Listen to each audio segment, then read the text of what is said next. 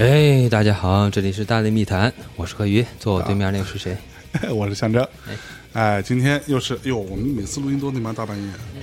现在已经十二点了啊。这个我跟贺老师啊，我们这今天晚上是我的错啊。这个我约贺老师来录音，然后贺老还师蹭了我一顿饭。对贺老师来的很早啊，今天差不多呃八点左右就到了，嗯啊，非常早。但是呢，我没想到我八点约了大橘子录音，但这个是在一个一个多礼拜以前约的。但我这个人是吧，公务繁忙，嗯，对吧？日理万机啊，是嗯，对，然后就把事儿忘了。所以今天我们刚我刚刚大橘子录完，现在要继续跟贺老师录。啊，说到大橘子这个事儿呢，我觉得可以简单聊两句，因为前两天我们不是做了一个线下的活动嘛，嗯跟大橘子跟小韩一起关于《北新桥》这本书的啊一个线下活动，然后在现场呢，小韩老师对吧，一个资深的骨灰级的文艺女青年、文艺女中年，嗯是对吧？然后现场就讲了很多特别感性的、煽情的话，嗯然后这个大大橘子老师就说了一个说了一句话，嗯我觉得也引发了我想要跟老贺聊一聊这个事儿，跟老贺请教一哎下，。大橘子老师是小韩老师的导师吗？不是，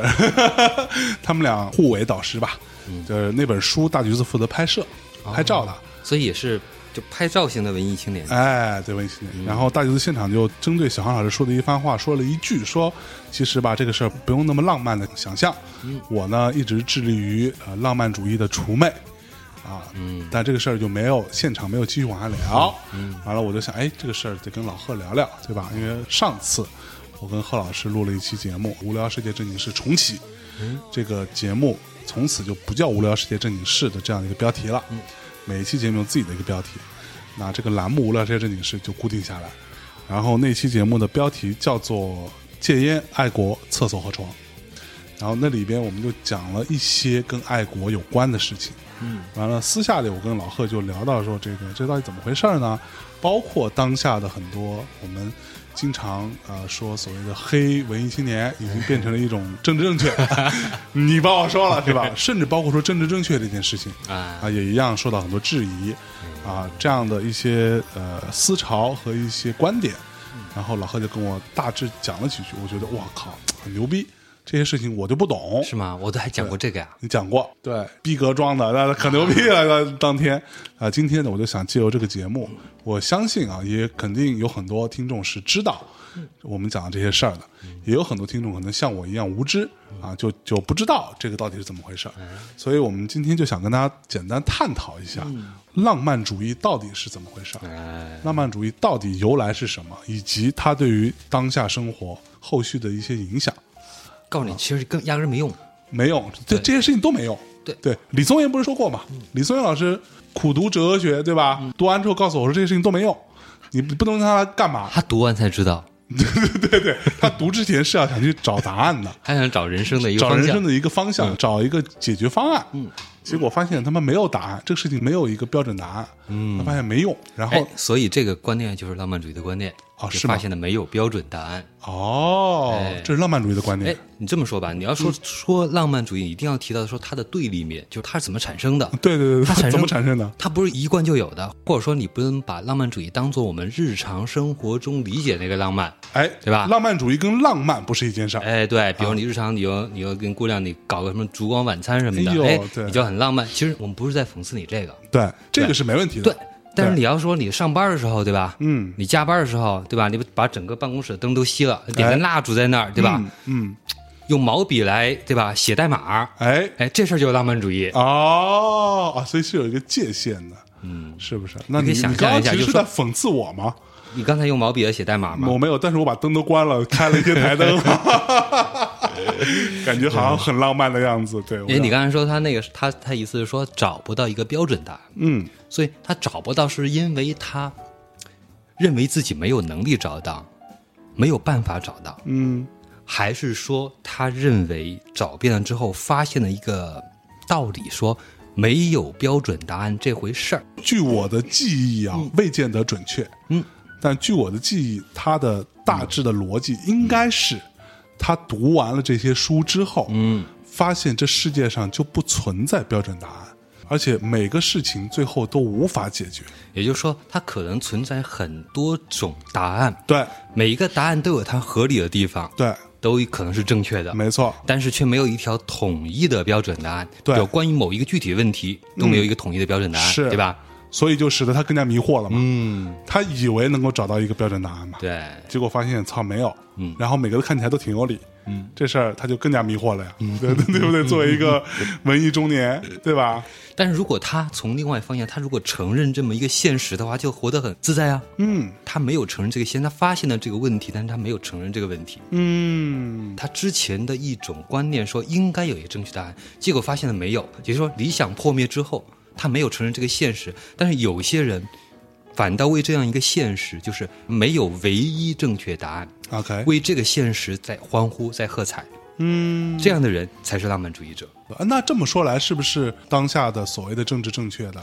哎强强调这种什么多多元化，哎，啊，多对元社还真有一会，点啊儿，还真有一就点儿。这样的人是不是会觉有点浪漫主义倾没错，向？没错，没错，是吧哎，因为我们现在世界里面很多种观念，它其实都是从以前的东西发源过来的。嗯，其实有一部分浪漫主义的影响，也有部分是类似于像古典一些的那种，比如理性主义啊、启蒙思想啊，也有他们的一些影响。嗯 OK 比如说现在的话，就说纯粹说某一个人他的观念就是一个纯粹浪漫主义的观念，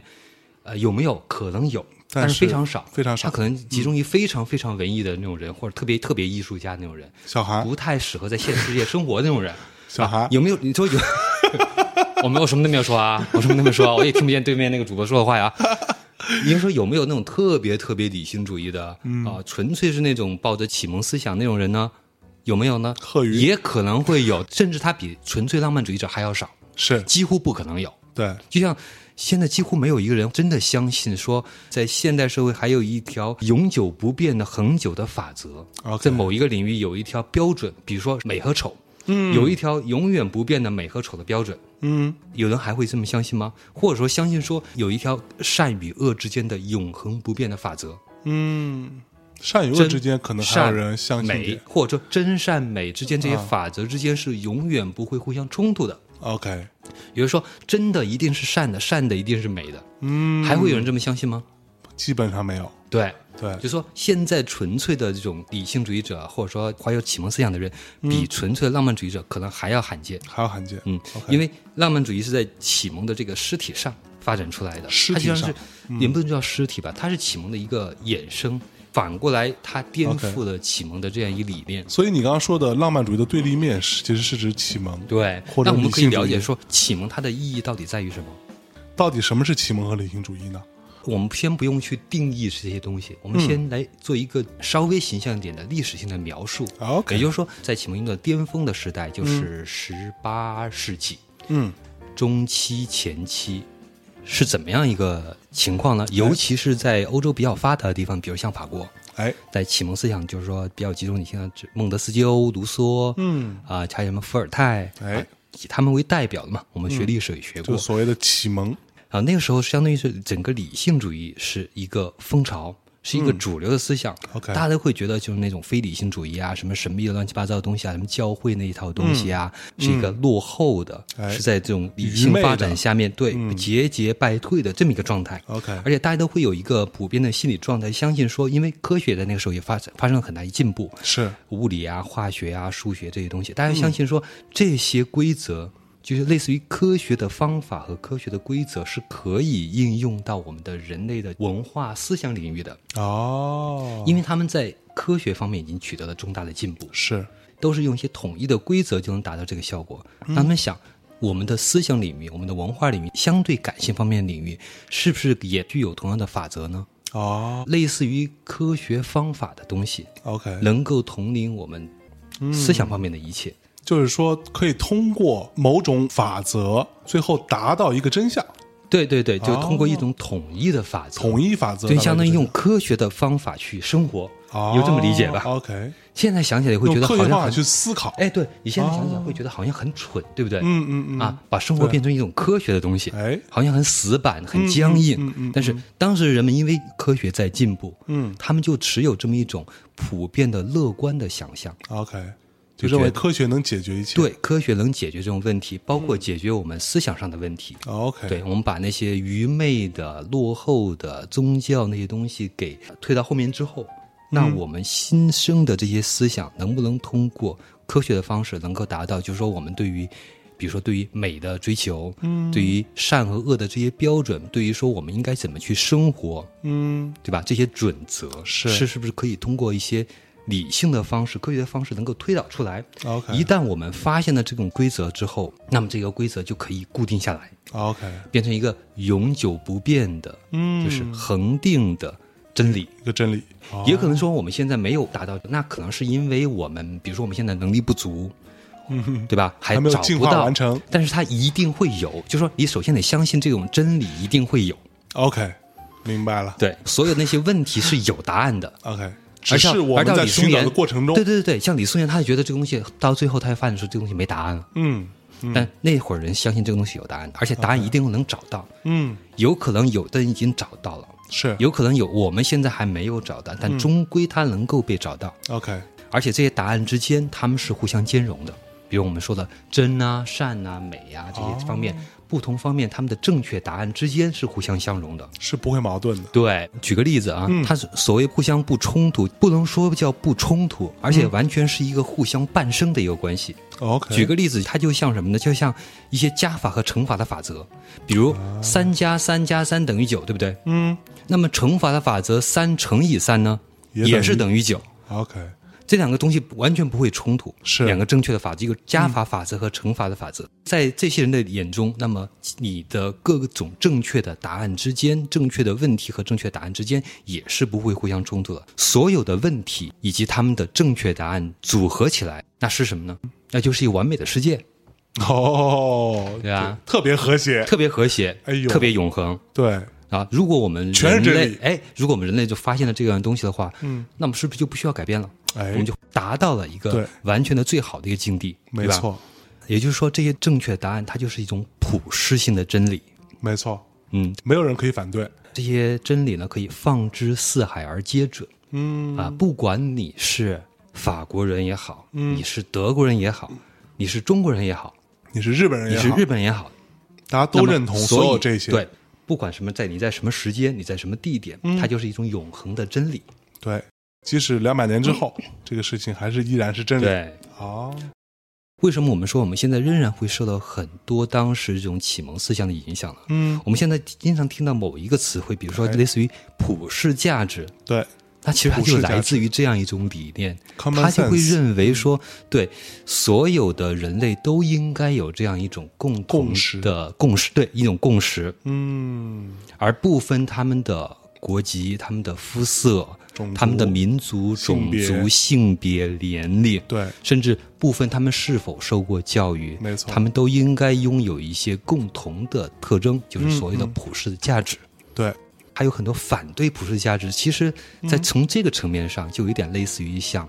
理性主义跟浪漫主义之间的一个差别。 OK，为什么有人会反对普世主义呢？嗯，因为他们强调的是特殊性，就是个体的状况，哎，个体的状况，或嗯者说你把一个个体的状况稍微扩展一点，就是一个、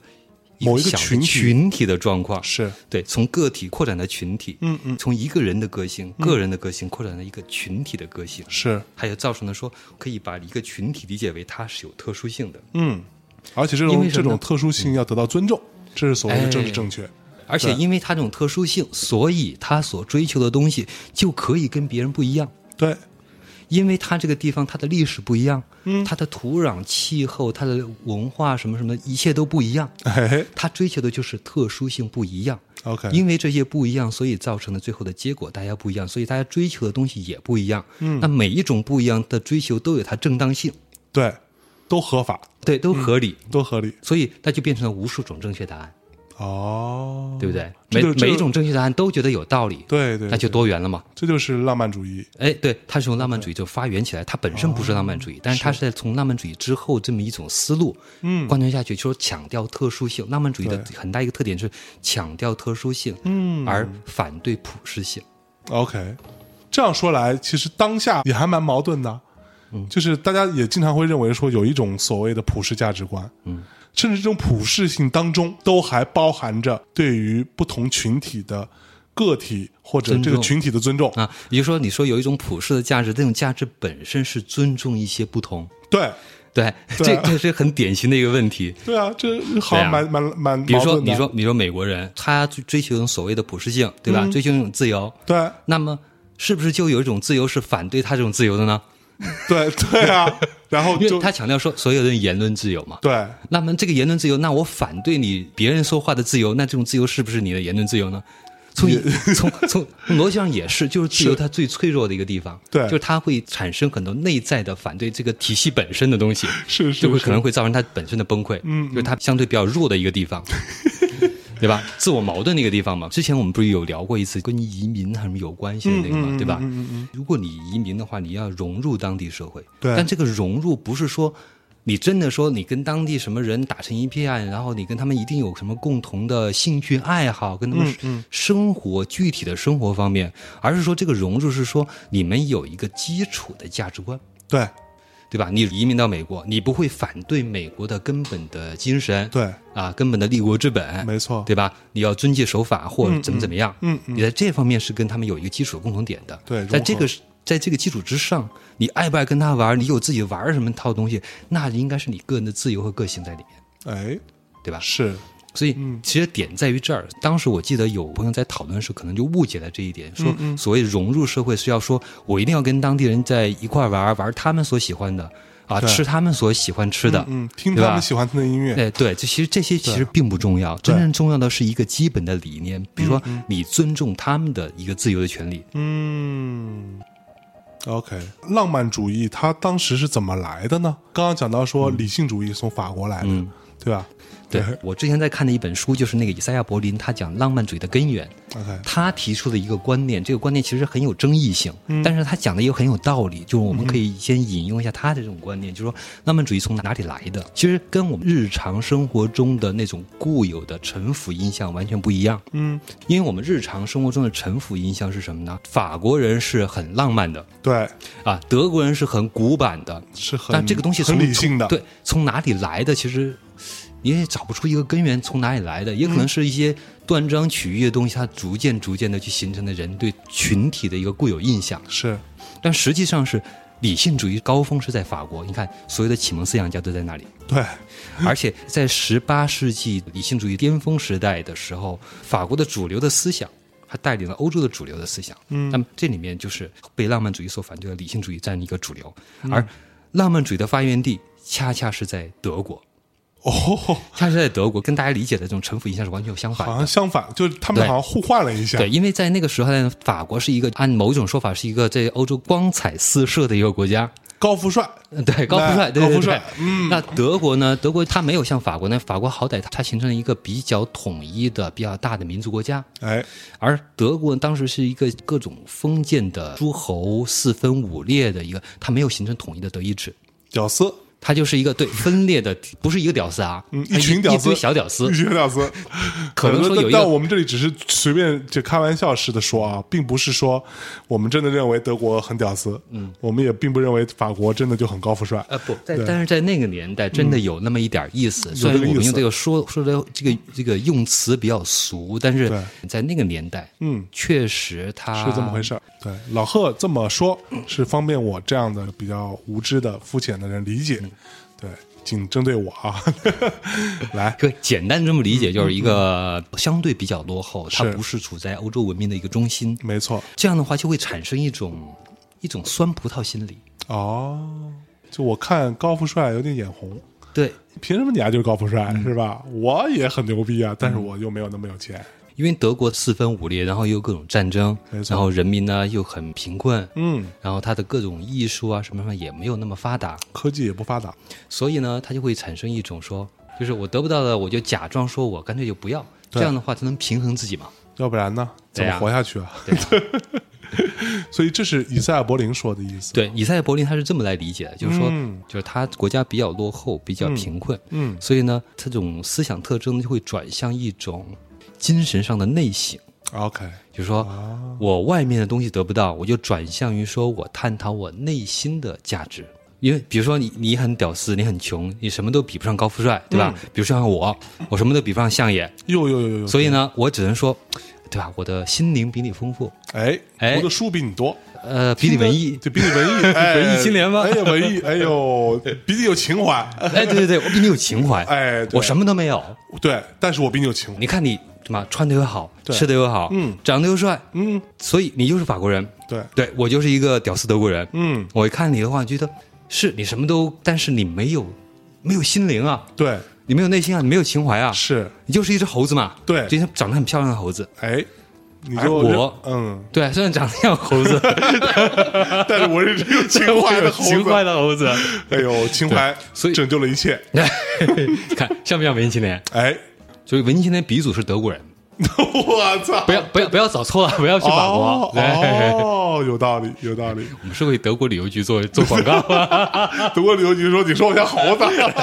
你说我看起来像猴子，只有我说情我是怀。屌嗯丝。对我去你大爷的 对，这都是开玩笑啊，就是主要大概大概是这么一种思路！OK，啊，而且中中间比赛柏林还说了一个段子，说段子就是赫尔德，也就是德国那个呃浪漫主义运动的一个很重要的一个人物。哎，然后呢，他到了巴黎之后，那会儿巴黎其实应该算是很相对欧洲比较发达的大欧城洲的市中心，知道巴黎之后呢，他想要去接触那些法国的那些思想家、那些呃大人物，他也想混圈子嘛？嗯对，想混圈子，结果大家都不待见他，对啊，因为他可们不不待见嘛。呃，完全感感觉完全说的不是一套语言，嗯，不是说他说法语说德语啊，是而且完全不在一个生活范围之内。可不吗？从这个侧面上呢，也可能说深深的触动了德国人的那种自卑、自尊心受自挫，尊心受嗯挫，然后他们就寻找内心的情感上的一种寄托也好，寻找他们心灵上的一种优越感也好，这也是一种思越说越像文艺青路年了，对。他们就蔑视那种外部的东西，嗯，你比如你摆的排场也好啊，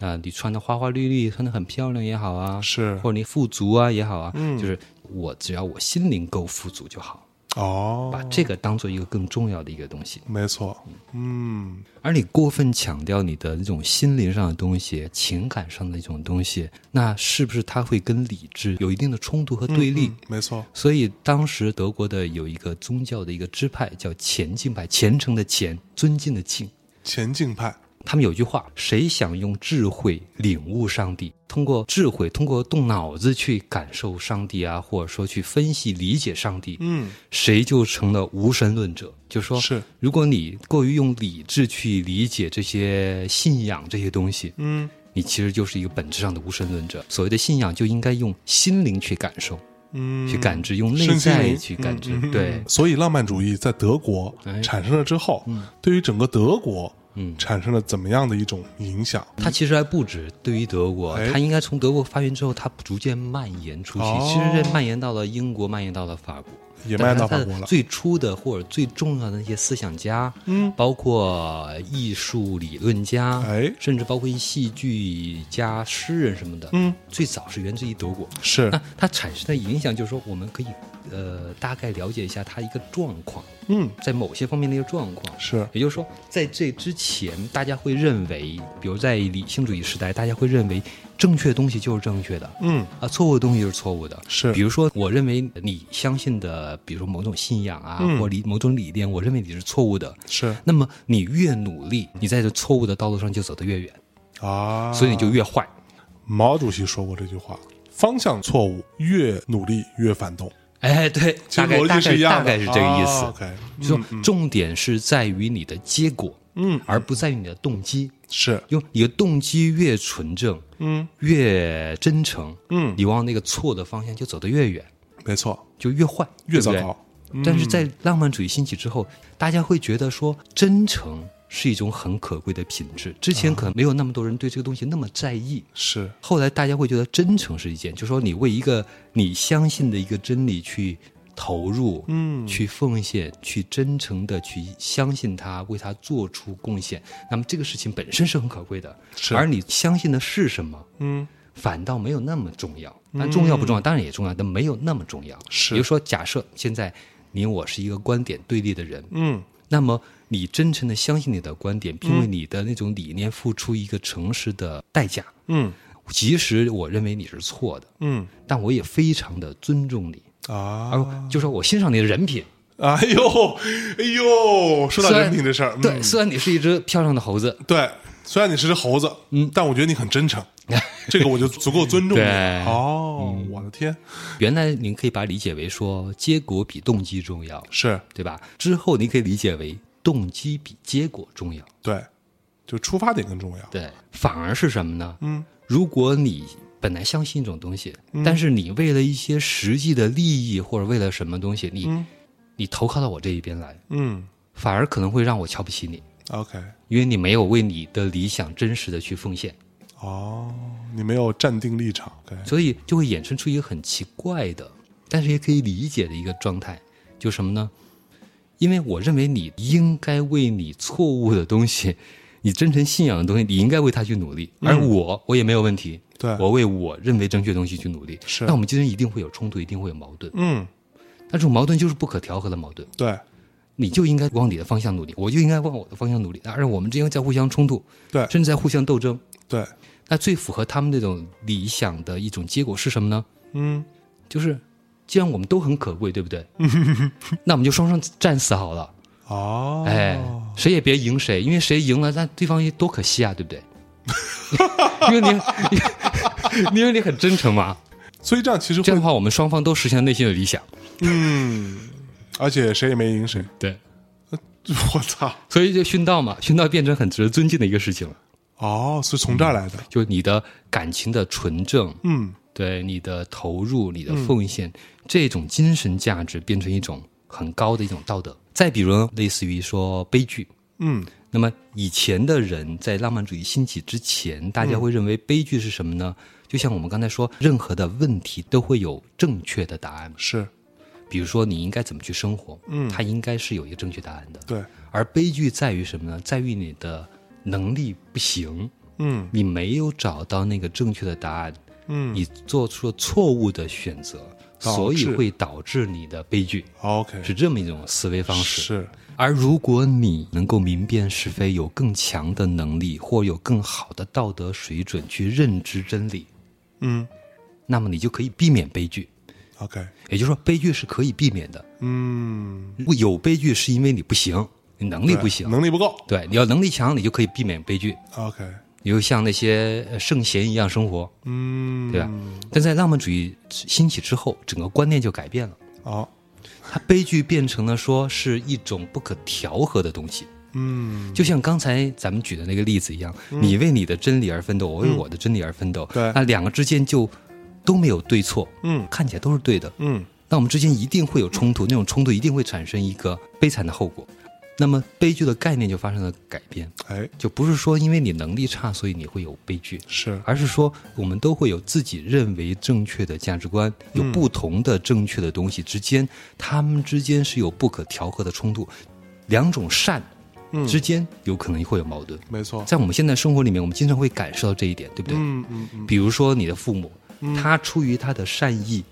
对，他会对你有一些要求、期望，甚至帮你去做一些事情，嗯没错，对吧？甚至帮你去相亲。那你说他这是一种善吗？当然其实是它是一种善，对，而你呢，你出于对自己生活的一种把控，或者你对生活一种理解，你实际所奉行的生活方式跟他们所想要的，或者他们对你的期望是完全不一样的。没错，这两个东西一定会发生冲突，是对吧？所以你很害怕春节时候回春节家。回 家，对，被逼婚，那么这两个之间，你的父母和你之间真的有善和恶吗？没有，对，大家都是善，而且大家都很真诚。对但是两种善之间就一定会有冲突和矛盾。嗯，这样的矛盾，当然我们还没有到悲剧那个层面啊。是，但是假设啊，假设中间发生一些很戏剧性的事情，嗯对，是不是有可能会产生一些悲剧的东西？假如是我们来写剧本的话，对，就这种悲剧也并不是完全不存在，嗯，其实是有。就媒体有报道过的一些，啊嗯对吧？会产生子女跟父母之间都是本着一个很真诚的善意，嗯但是产生了一个冲突，最后导致了一个莫大的悲剧。也很有可能一种情况，比如说，呃，我们都是很真诚的想要去做某个事情，比如说去做大内密谈，但是大家对一个事情的理解嗯，方式是不一样的。没错，大家都很真诚，都是对想要做好一个事情。对两种善之间，嗯，两种正确你都可以理解为是，它就会发生冲突。没错，啊，这就是后来浪漫主义的观念。嗯，而在之前，大家不会这么认为，一定嗯是有一个是正确的，一个是错误的，对，就非黑即白，非黑即白，嗯或者说，即使说不很明确谁是正确，谁是错误，有可能你们俩都是错的，对。你们是因为能力不够，能力不够，所以没没有找到那个最对正确的答案。对，你们俩没有找到一个共同的正确答案 啊，而如果你们的能力都够的话，你们一定会找到一种唯一的正确答案。这种正确答案对你们俩都是适合的。 OK，所以这就是理性主义跟浪漫主义之间对，就是浪漫主义兴起之后，他对对人的一些观念上的一些改变，巨大的改变。甚至他认为，如果说你坚持自己的理想，坚持自己的奉献，而你背弃了这种东西，你不坚持自己的这种信念，嗯，认为正确的东西而妥协的话，嗯，没有产生这种矛盾冲突和抗争的话，嗯，那你反倒是一个无趣的平庸之辈。哎呦，你的精神一片狼藉，对，嗯，不够高贵 了，哎，没有情怀。哎呀，如果说对于艺术的观点的话，嗯，那理性主义是不是认为艺术是有一个必然的美丑好坏的一个标准呢？嗯。但浪漫主义是不是会觉得，只要你觉得好就是好？哎，差不多是你这个说 法，简简单明确一点，其实就是这个意思。嗯嗯就说之前理性主义会认为说美是一种真理，对，一种特质，嗯而且它是存在于这些艺术品它本身中间的。嗯，在那个时候，有一种很奇特的美学观，它追求一种理想美，理想美，理想美，也就是说本质上的美。嗯哼，如果我画一个大内密谈主播象征，嗯，那么象征你挖鼻屎那个动作，我就不能给你画进去。虽然你哦是真实的，是因为为什么呢？因为我要画的是一个本质上的完美的、正确的象征。最理想的状态对的，那个美。虽然我要在发现你的正确的状态，哦发现你本来应该有的完美的一个模式。 OK，还得先减 肥，对不，吧？不用，不用，不用，我在脑子里边给你剪完就行了。啊，我给你画出来，虽然不一定是你本来的样子，但但是是它是你应该有的样最子。美的样子，而是通过这种发现这种完美的真实，去矫正你不完美的那一面。嗯行，我给你画完之后，你以后你看见你的画就当对当你的目标就行了。哦，就自动给你给你美颜一下粗浅的时 候，对粗浅的时候就是这样。哎哎 OK 嗯所以现在我们的美颜相机啊，对不对？其实它就是一个特别理特别理性理主义性主义的 美颜相机是个理性主义的产 物，我的天！难道但它是不这是嗯就会出现一个问题，那个问题就是说，比如说我画一棵树或者画一个山，嗯，那么它的美的标准就是一个固定的，按照它的道理来对讲就是固定的，对对不固对定？的。你以这个逻辑来说，美颜相机它美颜的方向都是一样的，这也是一个嗯哎所谓的终极的一个美，就他所认为的那个才是最美的，所以每个人美颜上都差不多。哎，对对对，就跟韩国那个整容是一样的，哦对不对？这个因为他们很理都性发现了一种理性的内在美，对，他们的终极美就是那个样子，哦，所以可能会有小差异，但没有关系。嗯嗯，它的它的本质是一样的吗？哎哎，都是哎，这个尖尖脸、你看瘦瘦的、大眼睛是，哎，高鼻梁，是是。哎所以你看，就是说从理性主义也好，浪漫主义也好，它其实对我们今天都有各种各样的影响。嗯， 虽然说的有点 扯，但是但是那么但回你事说儿，的真的是那么回是事那么儿。回事儿哎，啊。所以那像小韩，嗯，对吧？他所追求的就是浪漫主义的美，嗯就是我就是我，嗯，不一样的烟火，坚决不整， 坚决不整容，对，坚决不去整容，这我一哦是辈子不办不办韩国签证。对，这就是我要的美。嗯，哦，文艺青年追求这种东西，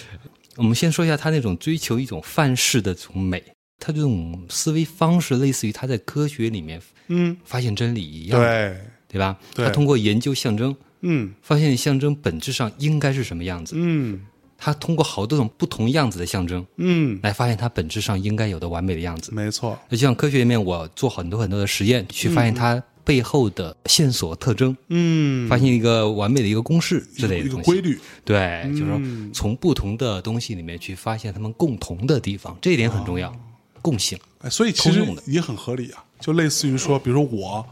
现在没有理性主义者所认为那么美，嗯，我能力不够，我要再去减肥，我去健身，然后嗯我要再去通过各种方式让自己变得更美，嗯对，你就变成一个永恒的象征，哎，哦，一个概念上的象征。对对，哦，所以这是嗯对理性。其实你不用你你的照片不是都修过吗？其实你已经修成了理想中的象征，对不对？我我本然后来你把它本来发就给长那了样，，发给 了你把它发给了别人，哎哎，大家都拥有了一个永恒的你，哎，永远活在大家永远心活里，在他 心中。音容 笑貌犹在。但这里面就出现了一个问题，嗯，当你把不同的东西都归为一种理想状态或者想要达到目标的时候，这个世界就会变得很单调，对不对？没错就像我们看到韩国那个整容之后的样子，嗯整出来变都得长一很个单样调，对一样，一定会有人忍不了这样一个东没西，错，那就变成我们的现实中的另外一种浪漫主义的倾向，嗯，就是反对这种整齐划一的、对，枯燥无味的，嗯，貌似有一个所谓的统一的真理单的一东标西准，，单一标准，嗯嗯嗯嗯，对，之前我们说过的，就是强调的是个性，强调的是事物和事物之间的不同的地方。嗯哎，比如说，我看到了一个象征，它永远是一个那样一个样子，一个高大上的样子，它一定显得很无趣。是所以，一个无趣的好人的观念，大概是这么一个意思。哦，这样也不对吧惹人爱哦。嗯，对所以他一定会想要发现说，那那这个象征里面，它是不是有一些不同一般特征的地方，它的特殊的地方？嗯，尽管这个跟完美没有关系，是但是它是一个只有他所拥有的东西，就是跟你读一首诗歌，对吧？嗯啊、看一篇文章，嗯或者欣赏一张照片、一幅画一样。没错如果你只看到它跟别的作品之间的共通的地方，完全一样的那种所谓的内在特质的话，那你就觉得很无趣。没你错要想发现它一些特殊的地方，没错，就这种个性对才是被这个浪漫主义者认为是最美的。对，其实这种思维方式已经延续到我们今天，也是很常见的另外一种思路，一种对美的一种观念。嗯嗯因为共性会显得很无聊。嗯，他可能是一个坏人，哎，但是坏的很有趣。比如说蝙蝠侠的小丑，他们认为善与善之间也是有冲突的，对，甚至我们可以先不去判断它是否是善或者是恶，嗯，就是两种不同的东西之间，它一定会有很强的冲突性。他们会看重这种冲突，他们把它当做一种理所当然的东西。 OK，比如说狮子和羊，嗯，狮子是强者，对不对？对，它理应说顺应自己的本性去扩张自己的生存范围，或者说是维持自己的生存，它就一定要吃羊。没错，对，那么羊它的生存本身是没有错的，嗯，它也应该要寻求自己的存在，对逃避被杀戮。没那错么，这两个之间就有冲突啊。嗯，如果你出于一种所谓动物保护或者什么观念的话，那你到底应该是同情羊还是同情狮子 呢？对吧？是如果你要保护羊的话，那狮子就没东西吃，它就会饿死啊。对啊，狮子知道谁对惹啊谁，这了，如果你要顺应狮子的本性，而吃羊的话，那你觉得好像羊很好可残忍怜，。对，对，所以两个都没有错。嗯这种矛盾冲突、这种悲剧性的东西，嗯，就是他们认为是一种必然发生的东西，是本性。他们认为悲剧是本性，对，这种冲突是本性，嗯不和谐是本性， ，OK 是本来就应该存在的东西。 OK，这样就会导致一种宿命论的观点，一是种悲观主义的观念。哎，那我这么说我也很浪漫主义啊，就你是一种宿命论者是吗？我是至少是悲观主义者，而且我认为一切都没意义嘛，那你觉得 P 你的照片有意义吗？我的逻辑是这样子的：你从长远看，嗯，放到一百年来看，你做任何事情都没有意义。嗯，我甚至觉得人类就没有意义。嗯所以你的心态是很病态的。但对是我认为，既然你还活着，嗯，那你就享受吧，嗯尽量的造起来，嗯，这是我的态度。所以我又是个享乐主义者。嗯，所以那种病态的思维呢，其实跟很多大师很像，哟，是吗？因为因为按照浪漫主义者的观点来说的话，那种艺术家呀、大师啊、杰出的人物啊，基本上都是病态的，他是跟普通人不一样的、特殊的。你觉得我是病态的吗？你觉得你是大师吗？我不是啊从 P 图来讲的话，肯定是大师级的呀。 ，fuck， 哎，对，上次咱们是不是聊过一个呃作品跟艺术家之间的关系？对，对吧？嗯大致有两种倾向，一种倾向认为作品跟艺术家没有必然联系，这是我我就听一个作品就好了，对嗯我就欣赏一个作品就好了。我从作品本身去出发发现它的，比如发现它的美呀、嗯发现它的价值啊，发现它对的特征啊，诸如此类的东西。这个就是咱俩基本上持一样的观点，就是呃对，这一其一实派这是一种相对比较古典的观念。对，然后还有一种观念呢，是从浪漫主义发源起来的。嗯，他的观念就认为说，作品跟艺术家之间是密不可分的，对，因为它是人做出来的东西，嗯哼，嗯都是人造的东西，它在里面是包含了艺术家的特征的创造性的东西。以民谣来举例，最容易理解这个民谣的人一定是当地人。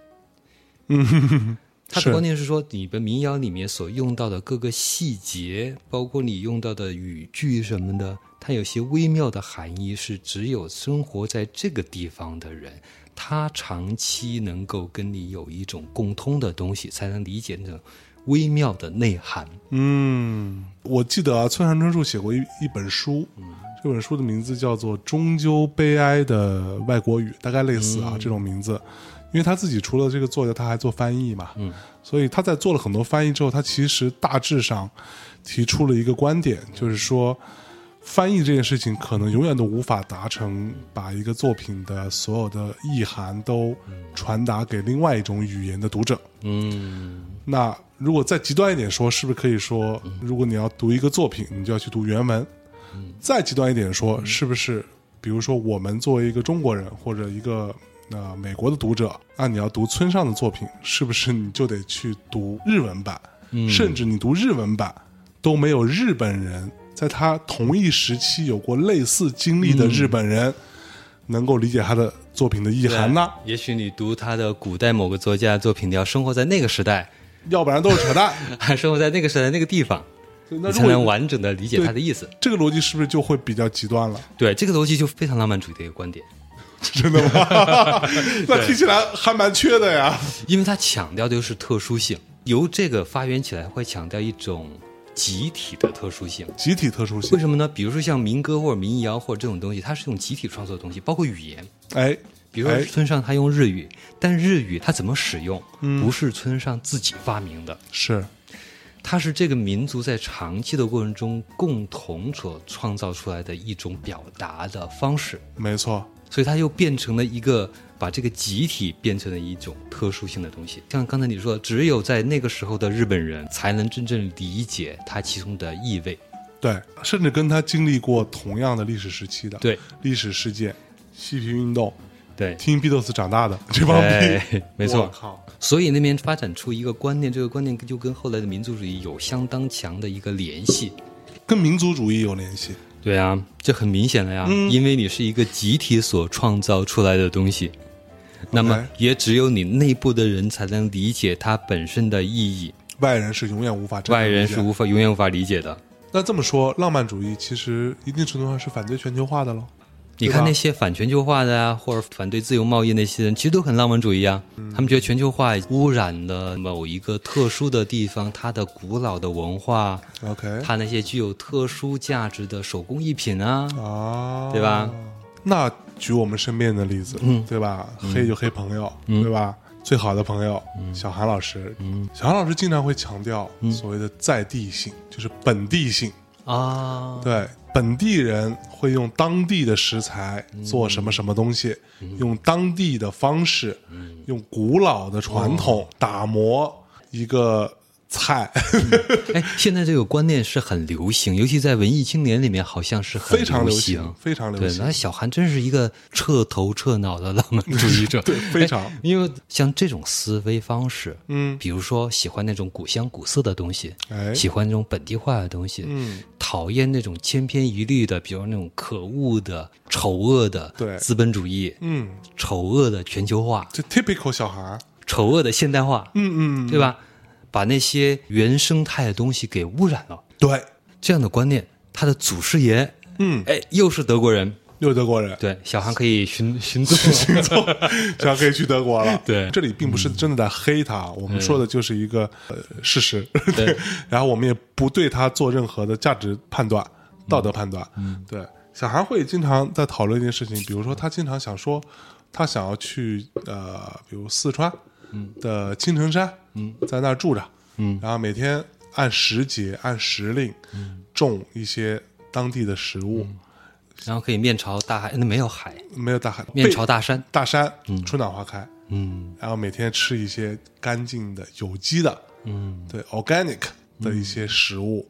呃，喝一些山里的水，嗯啊，但是你把这个青城山换成一个别的目的地，嗯，它同样适用，同样对吧？你可以换成云南的某一个山里边儿，对，你也可以换成类似于什么南美洲或者非洲的某一个湖边儿，嗯，对，本质上是一样的，是只是它强调的是一个特殊性，特殊性，而强调这些地方不而且而会且被那些可恶的现代化、全球化所污染。因为他反对这个嘛，嗯所以他经常会说，在现实生活当中，生活在北京会让他很烦躁，嗯很痛苦，因为这里只有大都市，嗯，一些千篇一律的商品，对对，商业化对对，这种消费主义。听小韩的节目，嗯他会强调说，我会想要去看一棵树，一棵只有这棵树才是那棵树，嗯，看它本来本来的生长出来、自然发育出来的样子，对不对对？对对，这个是最最有价值的事哎情，呀，太浪漫了！对不对？浪漫主义的祖师爷，嗯其中有一位啊，啊叫赫尔德，赫尔德，是一个德国人，嗯，他的观念跟小韩是一样的。哟，小韩的祖师爷赫尔德，他是这么一种人：巴比伦让他感到愉 悦，亚述也让他感到愉悦，哎呦，埃及也让他感到愉悦，哎呦，就是全世界什么地方都让他感到愉悦。哪穷哪愉悦呗，对对对，就所有落后于世界几百年那种，嗯哎对吧？鸟不拉屎的地方啊，衣不遮体的地方，那那对种啊食人族也愉悦嗯了，对啊，食不果腹的地方，目不识丁的人，哎都让他感到愉悦。哎，只有一种东西让他不开心，嗯，他只对一种东西不开心，现代化，就是现在，就现是在此时此地。哦，所以就是活脱脱一个生活在别处嘛。对啊，那 那那对不对那是不是这样的人会经常持一种今不如昔的观念呢？哎，对啊，这套语言在我们现今天是非常常见的嘛，嗯，非常的主流，就类似于说这种罪恶的全球化呀、城市化呀，把我们那种田园的美梦给打碎了，是，对，损害了我们的灵魂。哎呦，纯哎粹因性为我没们走了，得太快，灵魂走得太 慢，对，对等一等你的灵魂，大概就这么意思。就是说 OK 是从地点来讲啊，什么地方都好，我现在生活的地方不好。然后从时间上来讲呢，就是什么时代都好，嗯啊，这个是黄金时代，那个是白银时代，特别牛逼，对，就现在不好。就现在 不好，现在以后是也许最糟的时代，对， 以以后也许会变更好，就是现在不好。哎，就说此时此地是最糟糕的，别的东西都好。还有另外一种思路，本质上也跟这个一样，嗯，对吧？就什么地方都好，什么国家都好，嗯，非洲原始社会也好，哎哎，欧美发达社会也好，嗯啊，就中国不好。哎哎， 那本对质上哈也是这样啊，逻辑对不对是一样的逻辑上也是一样啊。没错或者说，非洲那种穷的地方也不好，嗯啊，欧美那些国家太那什么什么也不好，嗯，哎，只有中国好。哎，这东西本质上也还是一样的。是是是，赫尔德他的观念整体是这样一个：如果没有那些帝国主义，你可以把全球化也想象成另外一种帝国主义，是吧？？对，如果没有这种大一统的东西去破坏，那么那些文化本身，它可以按自己的方式自然的、完美的生长成它本来应该有的样子。这样的话，它不会被另外一些文化所侵吞、嗯，所污染，污染。嗯，它应该可以保持它古香古色的本来的样子它，不会顺其自然而发展。不会 异化，哎，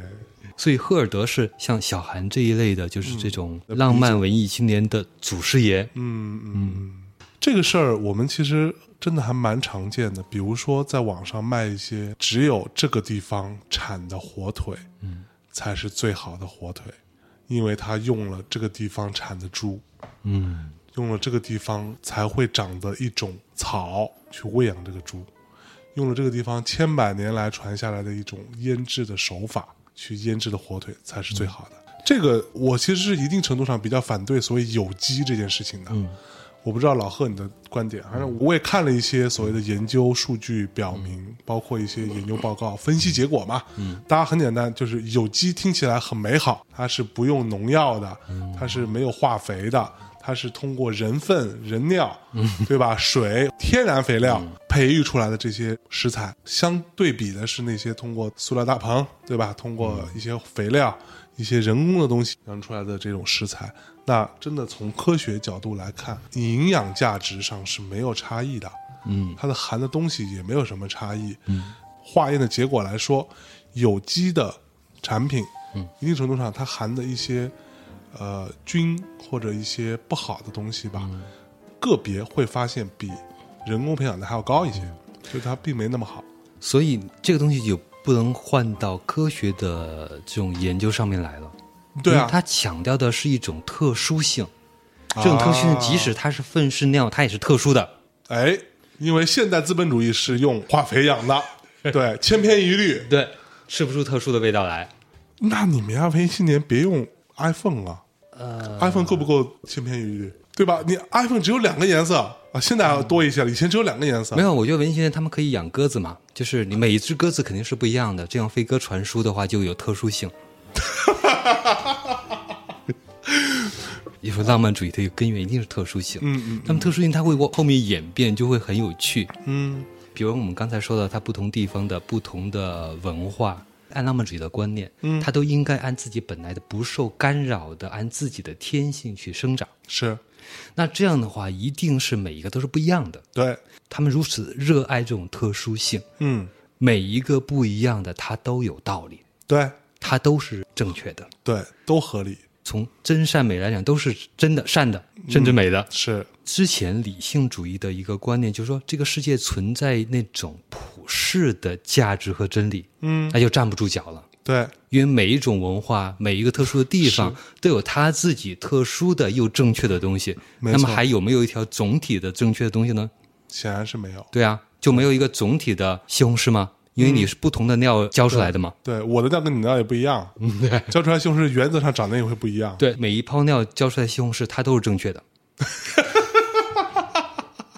我们是不是有点太过于刻薄？OK，所以这种多样性、特殊性，就差异、多样、特殊，就像我们现在经常听到那种多元主义这种对观念一样，是这种是浪漫主义者是特别喜欢的，对他特别强调，而且对，奉之若真理，但是这个又变成了他们的一种普世价值。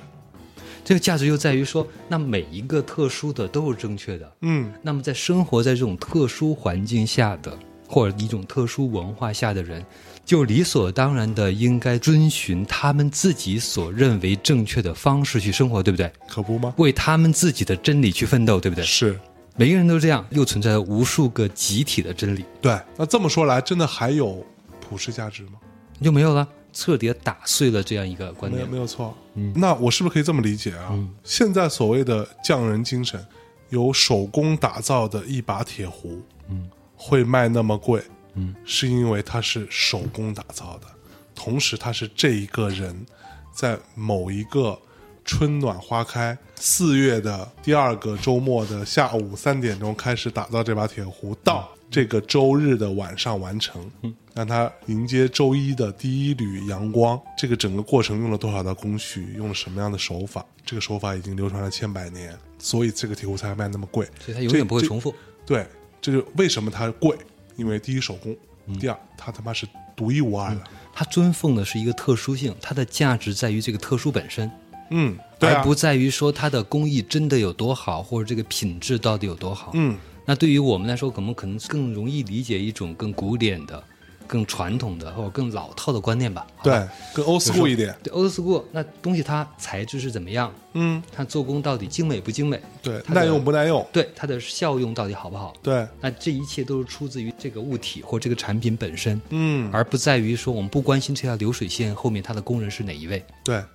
他是哪一位，他都遵循一个方式做出来，达到一个标准，那都可以。你也不会关心你说你用的这个苹果手机后面是哪个工人给你组装的，对，这个不重要。不重要。重要的是这套标准、这套体系做出来这个东西是它的效用是足够的，好用，所以我还会买它。嗯，但是对于你刚才说的那样一种方式的话，手工或什么匠人精神，那就完全不一样了。嗯他对其他东西并不关心，他关心的是他无可复制的特殊性。对，所以没有浪漫主义，其实就没有匠人精神。对，那是不是没有浪漫主义就没有奢侈品？你想想，奢侈品强调的是什么？嗯，手工。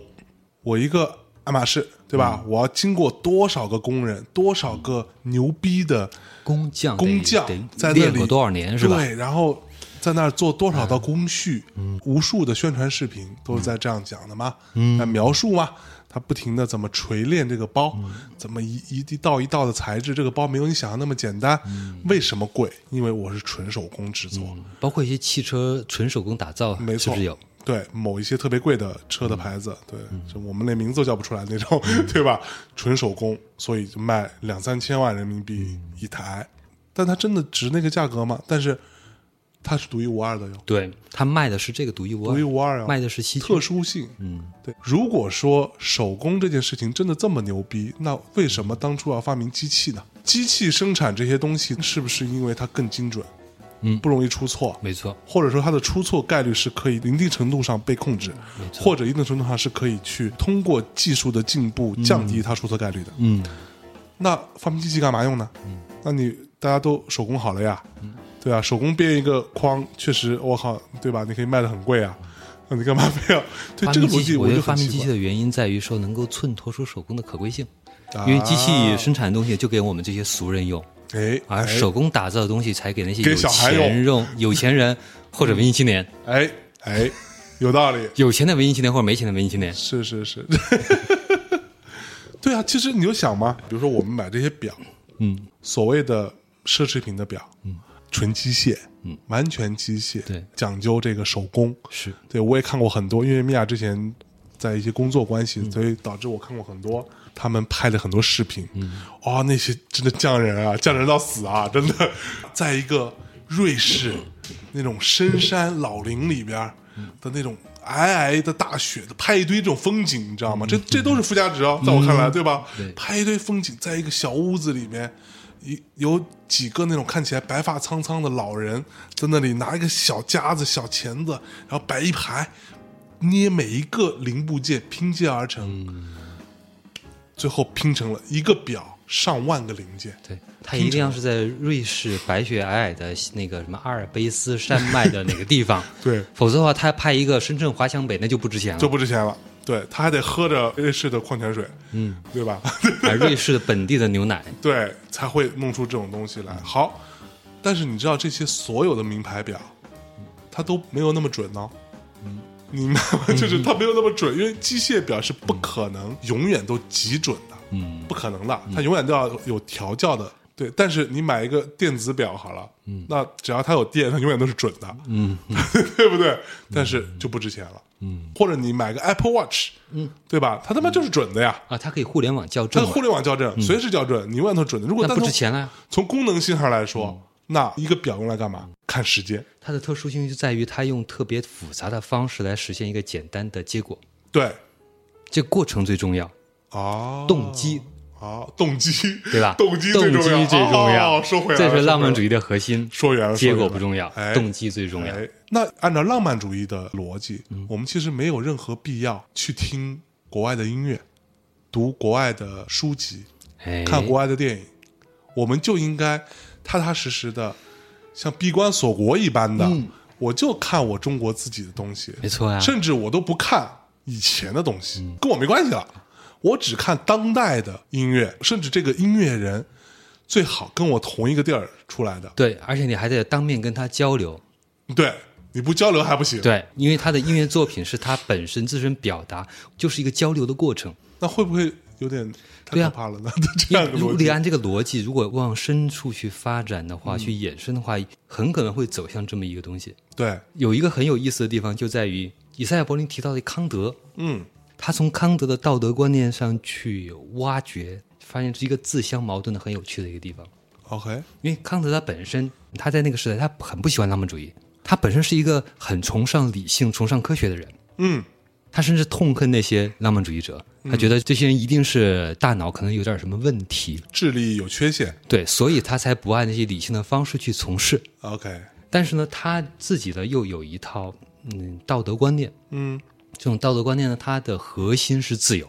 他强调是人跟动物或者跟自然界的其他物体不一样的地方，在于其他物体它受制于因果律，因果律。对 OK，它是一个类似于像固定的程式化的一个东西，比如一条狗，嗯，你给它扔个吃的东西，它就会吃，它就会朝你摇尾巴。你踢它一脚，它可能对你叫一声，嗯，那这就是动物，是它，基本上是一个程序一样的东西。嗯，那么人就不应该是这样。比如说相爷，你现在坐我对面，我现在踢你一脚，嗯，你一定会朝我叫吗？你不会嘛，对不我会对？啊， 我就是一只 狗啊，我是一朋克，你指望我能有什么样的人？我给你扔个人性骨头，你一定会去咬吗？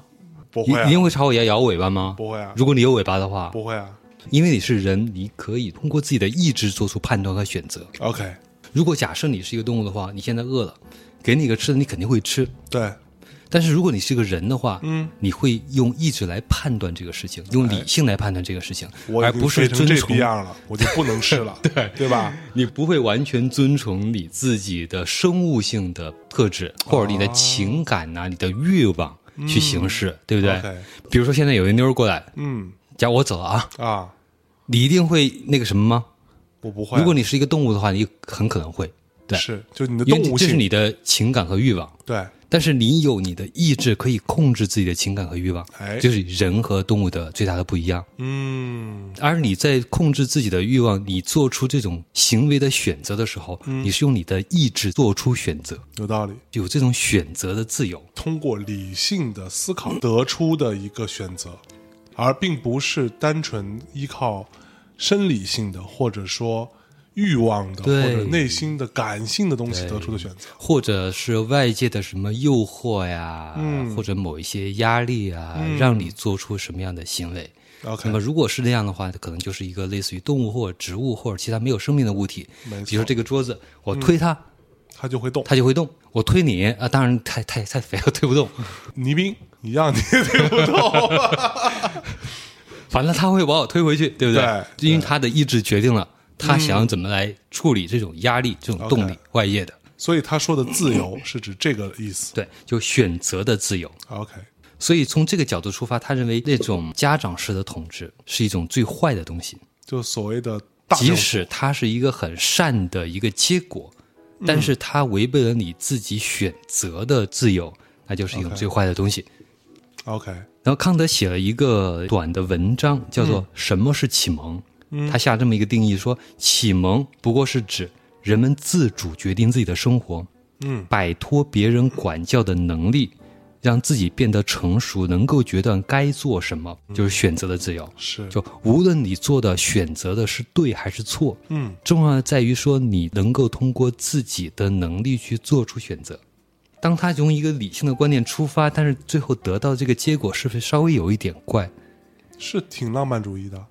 对他强调的是，你选择这个行为本身有能力去做选择，嗯，而不是特别强调最后你选择的结果。动机大于结果。动机，对对对。他这个意思就是我们通俗来理解一下，就像说，呃，之前有人会说他去某一个什么类似于什么西藏啊，或者偏远地方，觉得那边人民特别淳朴。哎，你会想一下，他的淳朴是不是一种他并没有选择的空间？嗯也就是说，他并没有受到过诱惑，所以是他不知道坏是什么，嗯，所以他只是下意识的或出于一种习惯性的作为一种善。如果再按康德的理念来讲的话，这种善就不值得称道， OK，因为你是在没有选择的情况下。那什么样的是值得赞扬的善呢？是你知道善是什么？又知道恶知，道饿。而在这个时候你选择善，突然地上出现两万块钱，对，你捡了，捡了，没有任何人知道，嗯你把它放到自己兜里，也没有任何人知道。我们先做这么一个预设，是，而这时候你是去找失主，嗯还是说你自己把它留下了？嗯，那这样的选择才是跟善恶有关。而如果说有一个摄像头，嗯啊、对，如果你揣兜里了，人家一定会抓着你。是，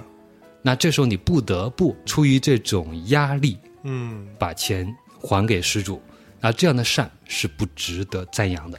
哦。其实你要换回到妞的这个逻辑，嗯现在我不在，对吧？老贺你在办公室里，嗯办公室里空无一人，嗯，来一个漂亮妞，特别暴露，嗯，然后长得特好看，天仙一般，想要对你如何如何，嗯，然后这时候你有女朋友或者你有老婆，嗯，你选择不跟她发生什么，嗯，这是值得称道的，的意思对吧？嗯，但如果说你是一个处男，没长开呢，就你不会你，不会这个事儿，你还没还有是没有性做欲，然后你也没有做，这就不值得称赞，是这意思吧？对， 好嘞，这么说大家听清楚了啊啊，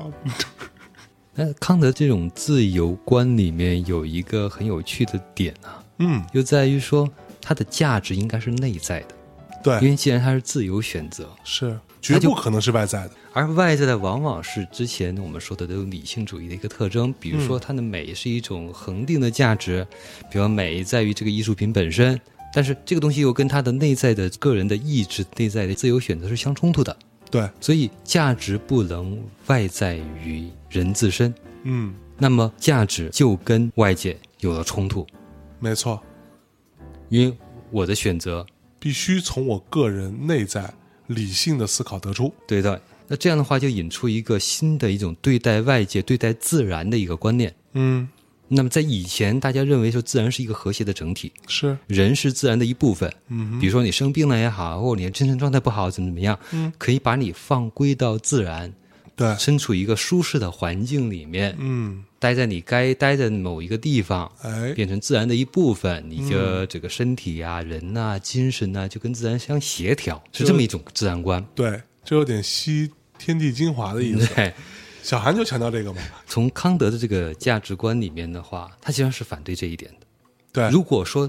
自然的价值高于我的话，那我的自由意志的选择还有什么意义呢？没错。如果那我只还有是什么自然道的德一可部分言的话呢？对就没有意义了。对啊，那我就跟别的动物、植物一样了，对，我去遵循它的规律就好了。嗯那我自由意志没有价值了， ，OK，那我就没有道德了。嗯道德就在于说我能够做自由选择嘛。是，所以就产生一种新的自然观，也就是说，自然不再是一种友好的东西，嗯他，把自然认为是一个跟我的自由意志可能会相对抗的一个东西。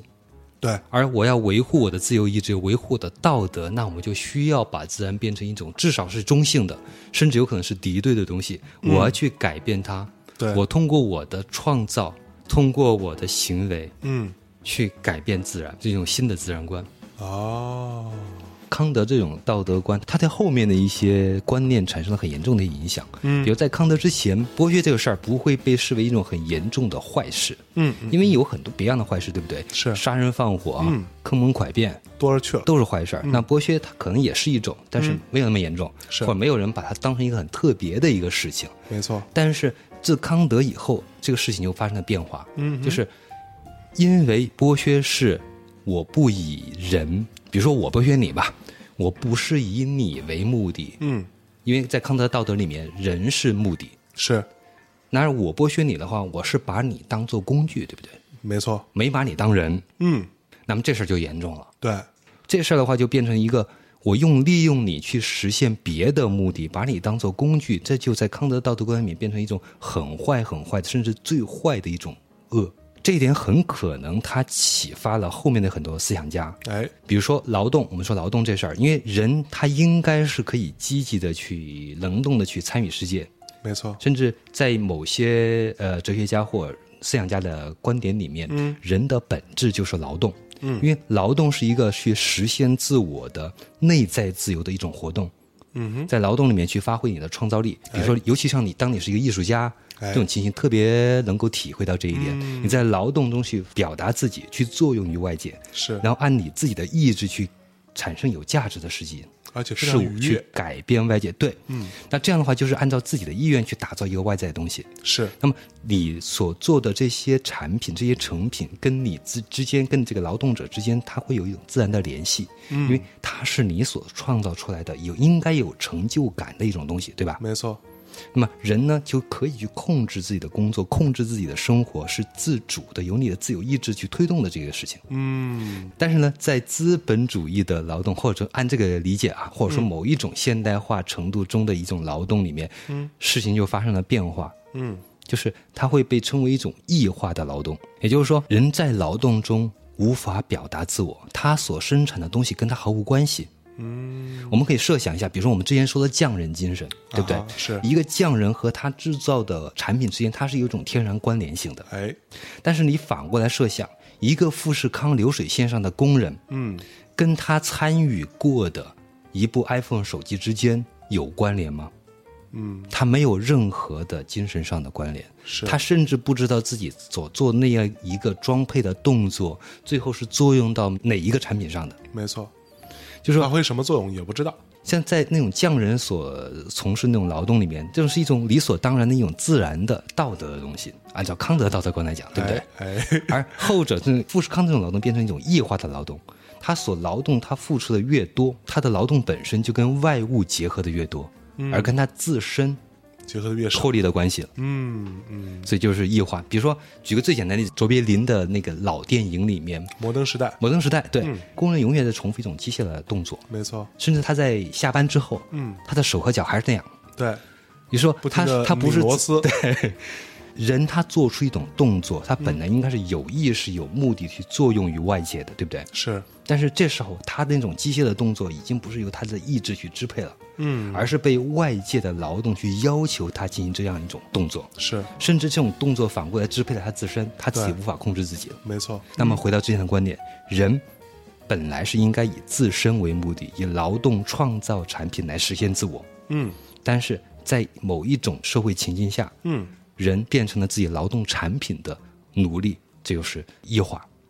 这哦种就他无法把自身当做目的去主动积极参与去改变，嗯影响外界，而变成了被动的去接受，类似于人变成了一种物体一样，是被外界所支配。这种观念就大大增强了剥削是一种罪恶这么一种理念。是。那你的自由意志怎么会扩展到这样的一个程度呢？这个又涉及到另外一个跟自由相关的一个观念，有一种自由叫做积极自由。积极自由，所谓积极自由，就是说不被阻碍的自由。说积极自由，它可能相相对这种叫消极自由，对不对？嗯嗯。那消极自由，呃，简单说是这样一句话啊，别招我，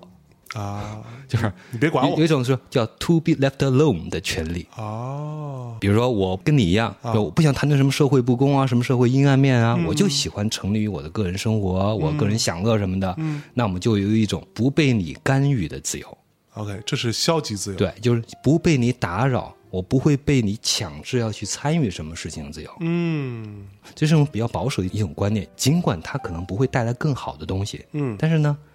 它至少不会变得更坏。 是但是，所谓积极自由，就是说嗯不被阻碍的自由，就是说你别拦着我，别挡我路，哎，对吧？刚才那个消极自由说你别招我，嗯，你让我待着。嗯，好，另外一种就积极的说，我要扩张，嗯我要做什么事儿，我要发挥我的创造性去改变世界，但是你别挡着我。那什么算是你挡着我呢？嗯，我待着了也算挡着你了。对，有可能。对，就这个，所以你挡了我路，什么算是挡了我路？那这个发挥的空间就太大了。是我可以以任何的方式认为你挡了我的路，阻碍了我的创造和发挥，没错。对吧？我认为你不参与你的消极，可能也是对我的目标的一个妨碍。对啊，一句话，我可以干预任何事情，只要我把话说圆，嗯，我就可以积极的干预任何的事情。为所欲为，这都是我积极的自由这。是你积极自由。哎呀，其实这种体现在现在很多、呃大家都习以为常的、以为正当的事情上，嗯，比如说最低工资，哎，比如说所谓的反垄断，嗯，比如说教育，教育为什么会有强制教育？是对啊，假如说你想要成为一个科学家，成为一个科学家是不是你的自由？是，嗯是一种你的自由，对。但是没钱上学这事儿，就是挡了你成为科学家的一个阻碍了，对不对？没错。那么为了消除这种阻碍，满足你去自由发挥的条件，嗯，那么就应该怎么样？就应该让你有钱去上学，哎，所以就会有要公费让你去上学。啊，这就是一种积极的自由。就没是错。如果说你说你不想成为科学家，对啊，我就不想上学，我不需要去上学，对不是，对？我就想待着，我我想玩游戏，好像又不行。这好像也不行，我嗯得强制上学。那这个原因是什么呢？其实我也不太清楚，是吧？因为记忆自由这事儿啊，怎么都你都可以把话说圆，对不对？嗯那我想把这个话说圆的方式呢，可以是这样吧。嗯，你现在不想去当科学家，不想上学这事儿，是因为你没有用理性的方式来思考，认识不到自己，对，所以你为年纪了太小消除你这种障碍，哎，为了实现你，嗯，我积极的帮你去实现它。这么说也都说得通了。对啊，都能说得通吗？对，就父母或者长辈教育小孩的那套，其对实啊，就这套嘛。比如像福利制度，其实也是一样的。如果你把从个人扩展到民族，扩展到一个更大的一个团体的话，是不是有类似于说，为了庄稼的健康成长，嗯，那是不是要清除那些妨碍庄稼成长的障碍，比如那些引号杂草，嗯，比如要砍掉一些歪瓜裂枣的树，是是为了让那些挺拔的树有了更好的生长空间，哎，消除它们自由成长的障碍。这个现在不都这么做吗？对于庄稼，对于果树来说，大多数是这么干的。是，嗯那如果我们把这些道理放到一个跟人相关的社会的事实上的话，嗯，你就会发现这条本来以自由或者以道德的名义而出开发的嗯始的这么一个推演，这么一套逻辑，它越往下推演，它就越显得诡异。嗯，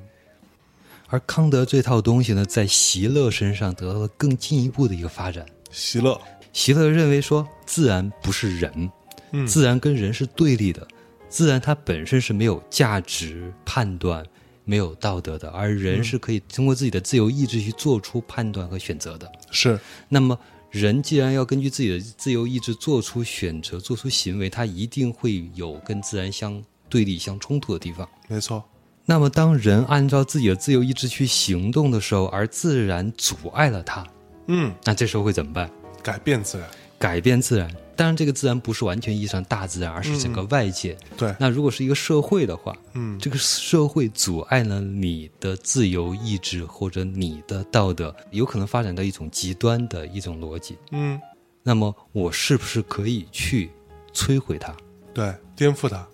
这就是革命了，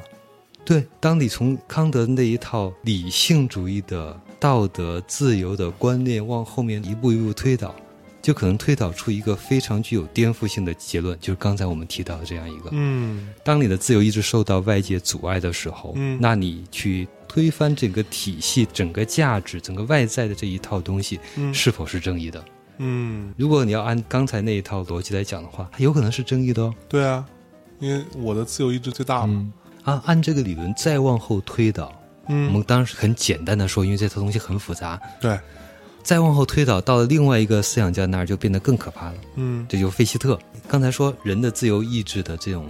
对外界的呃创造性的影响，对吧？对，在他那儿看来说，人的价值就在于对外界的创造。这样的话，人才是真正的人。对，那么，如果一个人他不去创造、不去改变，它就跟动物没有区别他，就跟动物没有区别，他就嗯不是一个有道德意义上的人了。是，他从一个人就推导出一个民族。嗯，如果一个民族他不去创造和改变，他没有自己的自由的意志，想要把自己的怎么说呢，生存去扩张，嗯，去改变外界，那么这个民族就死了。嗯，那如果他是一个想要去创造、去改变的民族的话，嗯，那就涉及到一点，他对外界的改变以及他跟别的民族之间的冲突。是，那么这种冲突就是正当的。如果这种冲突不可避免，那就会发生战争。对，那么战争也是不可避免的，也是正当的。嗯，那就变成一个很可怕的一个结论：是，一个民族要自己的生存空间。这个词听起来很熟悉，对不对？对，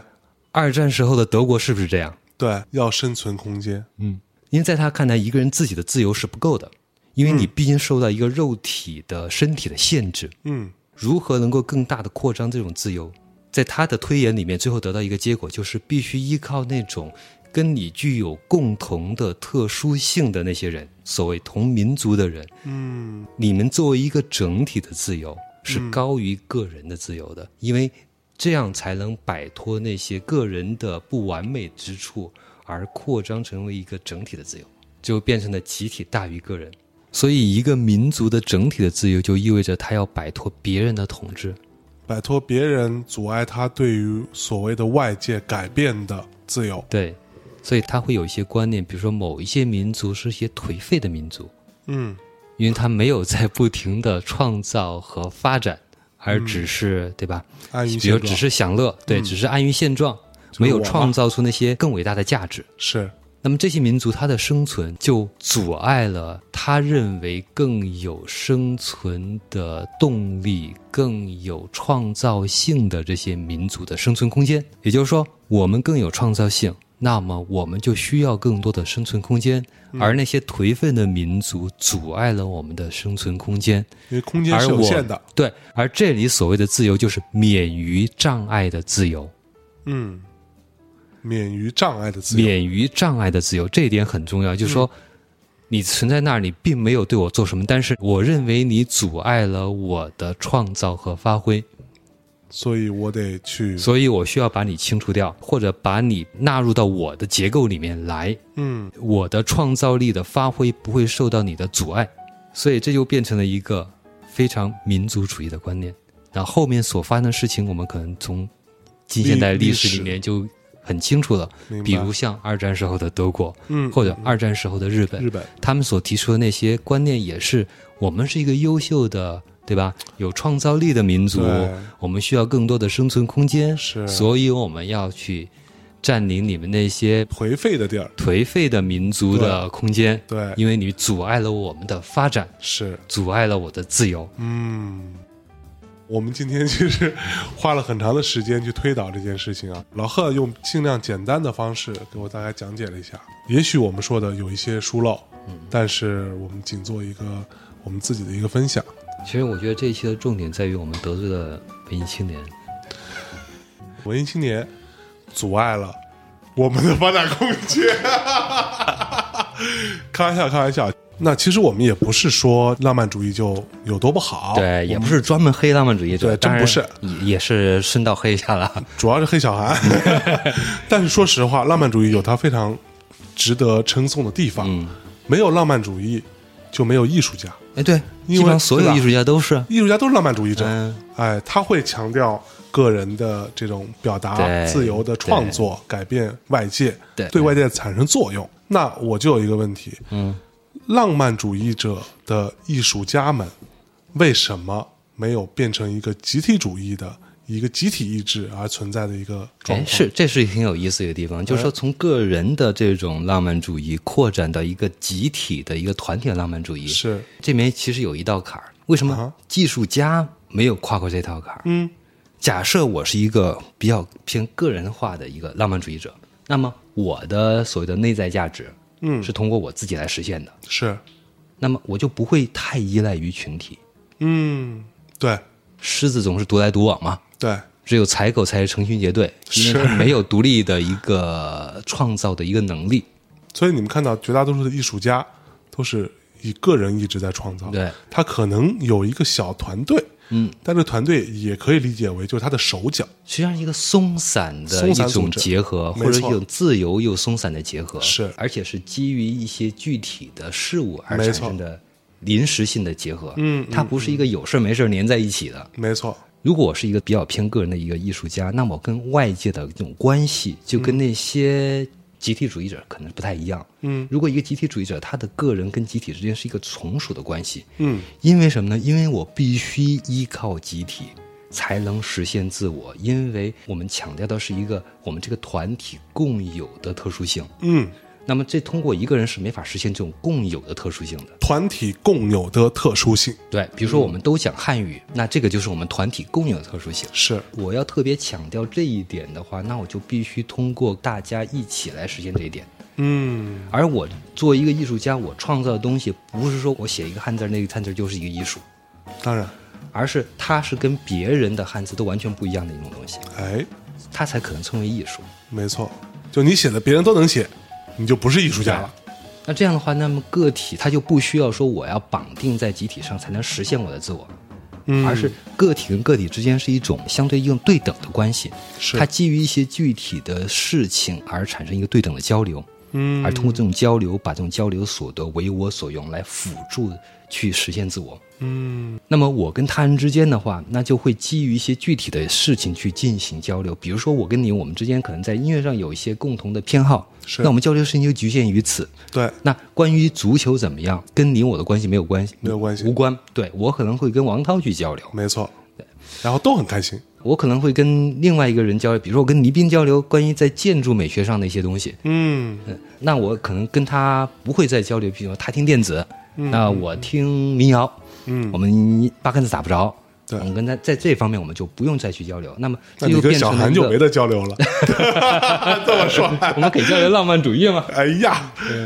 这样的话，你跟每一个具体的个体之间，嗯你们都会有一种自由有效的临时联合，是这种联合是基于具体事物的。没错，那么这样的人的话，其实就不管他身在何处，嗯是哪一国人都不重要。嗯，你跟一个连云港人，对不对？有可能你们在美食上有共同的爱好，是但是你跟一个比如说远在什么智利、阿根廷的人，嗯，你们在绘画上，嗯可能有些共同的爱好，你是们也同样会去平等的交流，嗯那这样的话，你是不是一个偏个人的艺术家？他天生就应该是一种世界主义者。这样的话，你在世界的任何地方，只要当时和生存的啊，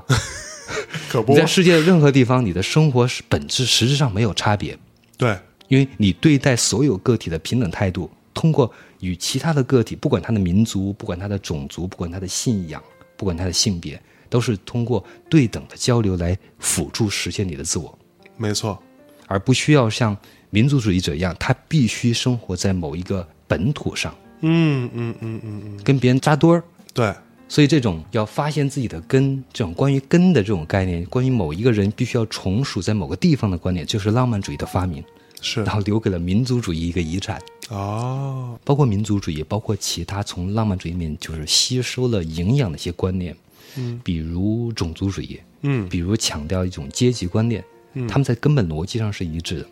，OK，就说你会认为有一种，而且只有一种东西是核心的，就是一群人之间的共同特殊性。嗯，这一群人共同特殊性可能是所谓的民族，也可能是为种族，也可能是为阶级。嗯，因为你一出生，你跟这个群体的关系就已经设定好了。是因为你出生，你一定一定是属于哪个民族、哪个种族，对，呃，出生在哪一个国家、哪个地方，嗯，那就说跟你之后你的主观观念没有任何关系。你天生就是这样的。是，但这个东西其实跟宗教观念是相反的。嗯嗯嗯，宗教观念是说，普天之下，只要你信了，只要你信，对，有可能原来是错的，只要你相信了一个正确的，你就是我们中的一员了。哎，它是一个相反的一个观点。是，而且呢，像这种东西啊，就是刚才说那种所谓的民族啊、种族的东西，它的观念会成为你其他的一些个性的基础。比如说，你首先是一个德国人，嗯然后你才可能是一个医生、一个工程师、一个作家。嗯，而个人主义者与此它是正好相反的，他们会认为个人的某一种实质不能凌驾于其他实质之上，嗯而且实质间是一种松散的、临时的联合体。嗯呃，举一个例子，比如说，如果我是一个医生，哎嗯，那么我首先我是一个医生，是，其次我才是一个德国的医生。嗯如果医生的这个身份在前，那么我是不是应该一视同仁地对待所有国籍的病人？哎，只要是在我的工作范围之内，对吧？是。而且也许我在业余时间，我还可能是一个作家。嗯那我首先所要表达的、所要写的实质，是不是人类共通的东西？因嗯为首先我是一个作家，其次我才是一个所谓的德国德的国作家医生的作家。哎，呃那这样的话，有可能我所利用的素材来自德国会多一点，嗯，来自医生的生活会多一点，嗯，但并不代表我是为医生写作，我是为德国人写作。嗯从这个角度上讲的话，一个个人主义者，他还是一个世界主义者，是，他不会把某一个身份特征当做他根本的特征，而在不同的领域，他有不同的身份。并且在不同的方面去跟不同的人之间，不管他的民族、国籍、肤色、语言，他们去沟通、去合作，但可能在另一方面又毫不相关。哎，就是根据具体事物而产生的自由的联合体。就像你跟别人合作一个项目，嗯大家肯定是在这个事情上有共同的特殊性，都有利益，合作完拉倒。对，但你不会觉得你跟他有一种本质的永久联系，扯不断的联系，你们的精神要永远在一起， 不会，对不对？不会，而后面那种呢，就说那种民族主义者，嗯他就会把这种民族的身份凌驾放在于最对凌驾于别的之上，是，凌驾于你真实的生活之上。没错，我们会看到，比如南斯拉夫的内战，嗯当时那些塞尔维亚人或克罗地亚人，甚至波斯尼亚人，他们很多年都混居在一起，可能就是你的邻居，是你的朋友，是你多年的邻居和朋友。是，但是，一旦这些人被强化出一种民族的身份，嗯按照民族主义者的观念的话，你根本的身份不是说你是他的朋友，或者说这人是你的邻居，而是说你是一个塞尔维亚人。嗯，那么，这个身份的重要性就大大要高于你的朋友、你的邻居，没错，甚至于你的亲人。是，你需要把他们杀掉。嗯其实我们这个节目也不是专门黑浪漫主义者，因为浪漫主义它是一个非常复杂的一个后果，是，不单是说一个好或者一个坏就可以下结论的。当然，因为实际上，我今天我们的每一个人多多少少都是浪漫主义这种精神遗产的一个继承人，当然也会继承一些理性主义的东西，是，举个例子包，括怎么在座两位，对吧？嗯我们如俩果要黑的话，其实我们说的话，其实也在一定程度上自黑，对吧？对啊 虽然黑的黑小韩比较多一些，黑点比较多，呃，更多的其实我是觉得说，重要的不是说去下一个结论，说这个东西是好是坏，嗯，而是去了解这个事物的复杂性。没错，就真正有趣的地方就在这儿，就是复杂和矛盾的东西。嗯，这个东西要比你着急去给一个东西下判下一断个判断，然后证明自己是有观点的，嗯，比这个事情要更重要。有意义的多。对，因为浪漫主义它其实真的有很重要，比如刚才你说像艺术家这一方面，它最为重要的是发现了特殊性这个事情的价值，没错，特殊性发现了个性的价值，嗯甚至说他，你可以说他发现了新的艺术品味。嗯嗯，因为在这之前，艺术的追求就是追求所谓的理想美，对吧？哎就是像你的美颜相机的美，哎，像韩国整容师的美，嗯 对对称、和谐、优雅，像数学一样精确，对，甚至像揭示出一个永恒真理一样的一种美。但这样的话，你会不会觉得很单调、很乏味？嗯，所以说，浪漫主义其实给我们发明了不同的各种各样的美。不同维度的审美的一个空对间，对，比如说一部意识流的小说，嗯，你美吧，美美， 哎一首一首后现代的诗歌，哎呀，对吧？一首摇滚啊，嗯，朋克啊，对，爵士啊，对吧？嘻就是哈呀、甚至你以传统的审美逻辑来说，摇滚乐是不美的，对，是不因为它嗯和谐是的，它是噪音，是它有无数的失真，哎这些噪音对音色，但是浪漫主义使得它看起来，哎，有它美的部分，对，有你可以它从另外一个视角视角去理解和欣赏这种东西，甚至你真所的以可以欣赏，对。所以严肃的实验音乐里面还有噪音艺术啊，对啊其实都是这样的一个没道错理。包括这些摇滚乐里面这些诗歌啊，这些歌词语句啊，嗯对可能在理性主义那边就是一些垃圾。对对啊，bullshit，因为它没有一样是和谐的，没有一样是优雅工整的，嗯，没有一样是像古典音乐一样的东西。对，对，但是在浪漫主义及它后来演化出一些美学观念里面，就可能变成一种有价值的东西，甚一种至全新的审美体验。对，甚至 Bob Dylan 歌词可以得诺贝尔，对，包括他的演唱也可以被大家认为是神作、那是 虽然嗯出神之 作，哎出神之作， 而这些模式完全可以，也可以是比较分众的。嗯小众化的，就像你今天可以喜欢各种流派的音乐，嗯，但是没有人会说你不喜欢哪个流派的音乐，你的审美就是错的。哎没，有人这么说，对不对？也可以这么说，说也没有任何一种流派可以得到一种完全的普遍的认可。是，所以在审美这个领域就没有普世价值，对，所以所以正确的东西嘛，可以相互的冲突矛盾嘛，所有的美之间也可以相互的矛盾。没错，就像我可能说，我刚才听一首民谣觉得很美，那过几分钟我听了一首电子乐，嗯，里完面全没一件真乐器，完全两种不同的模式的东西，我也会也会觉得另外一种美。哎，如果假如说没有浪漫主义的话，嗯，那么今天大家都是一种标准的正确的审美，都是一些好人。那是，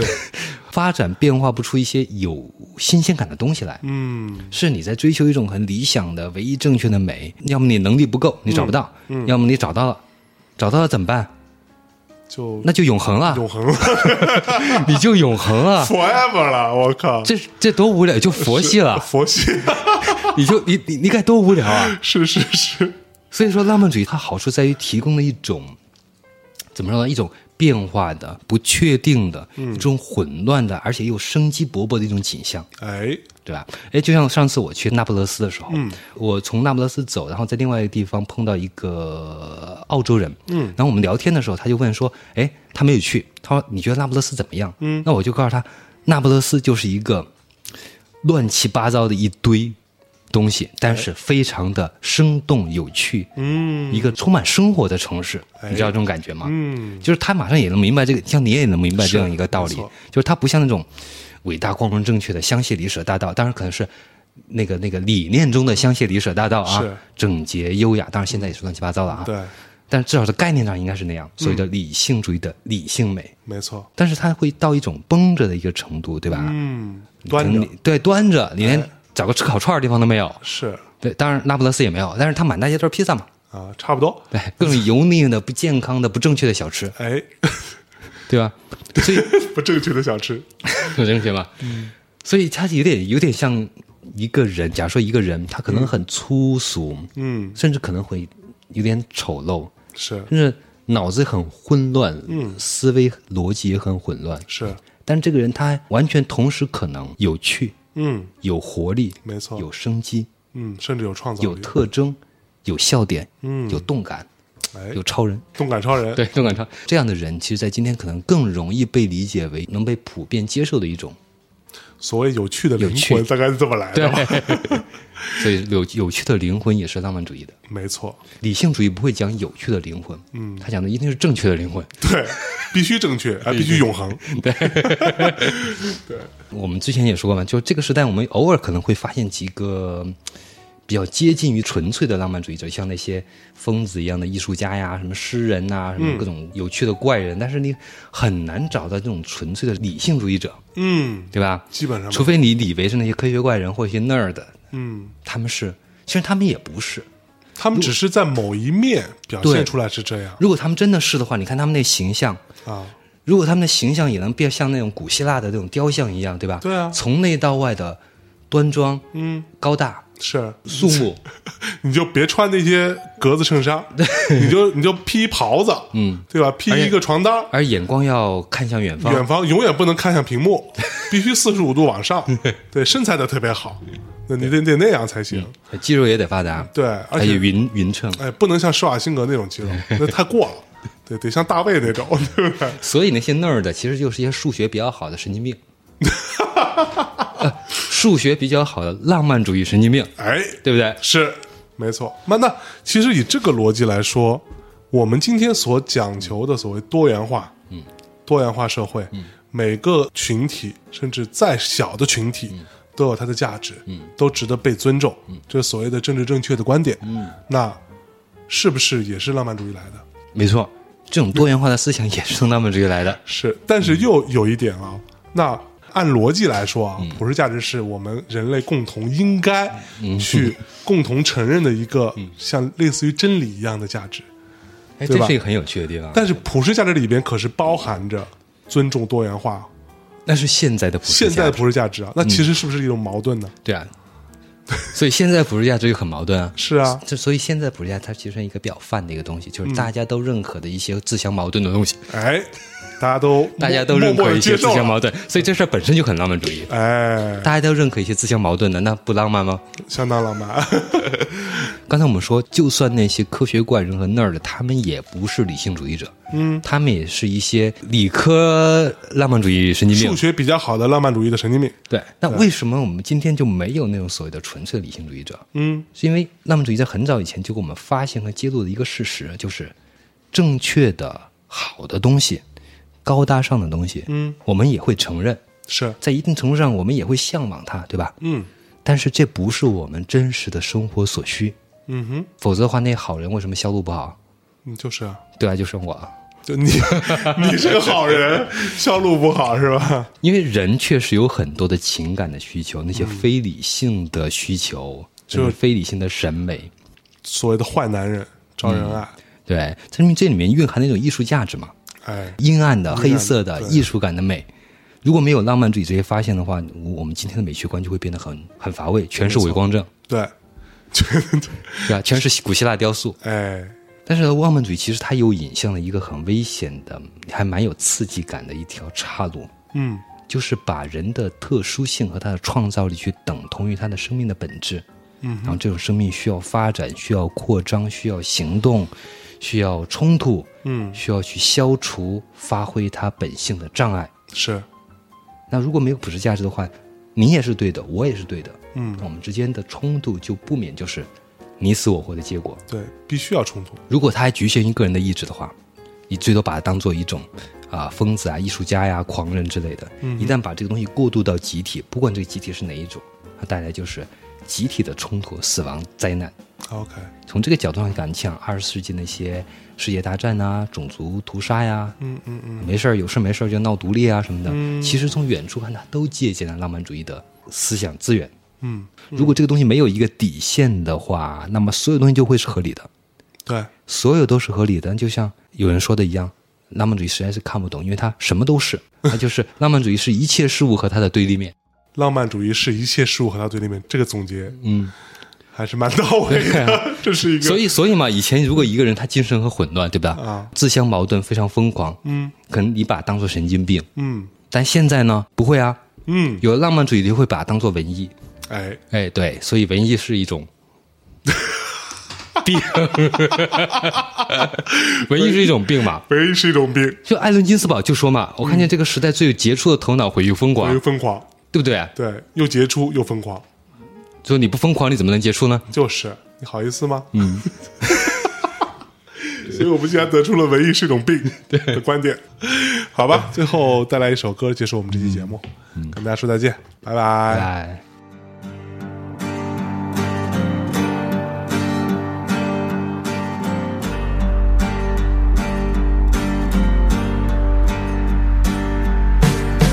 Bright sky feels like rain.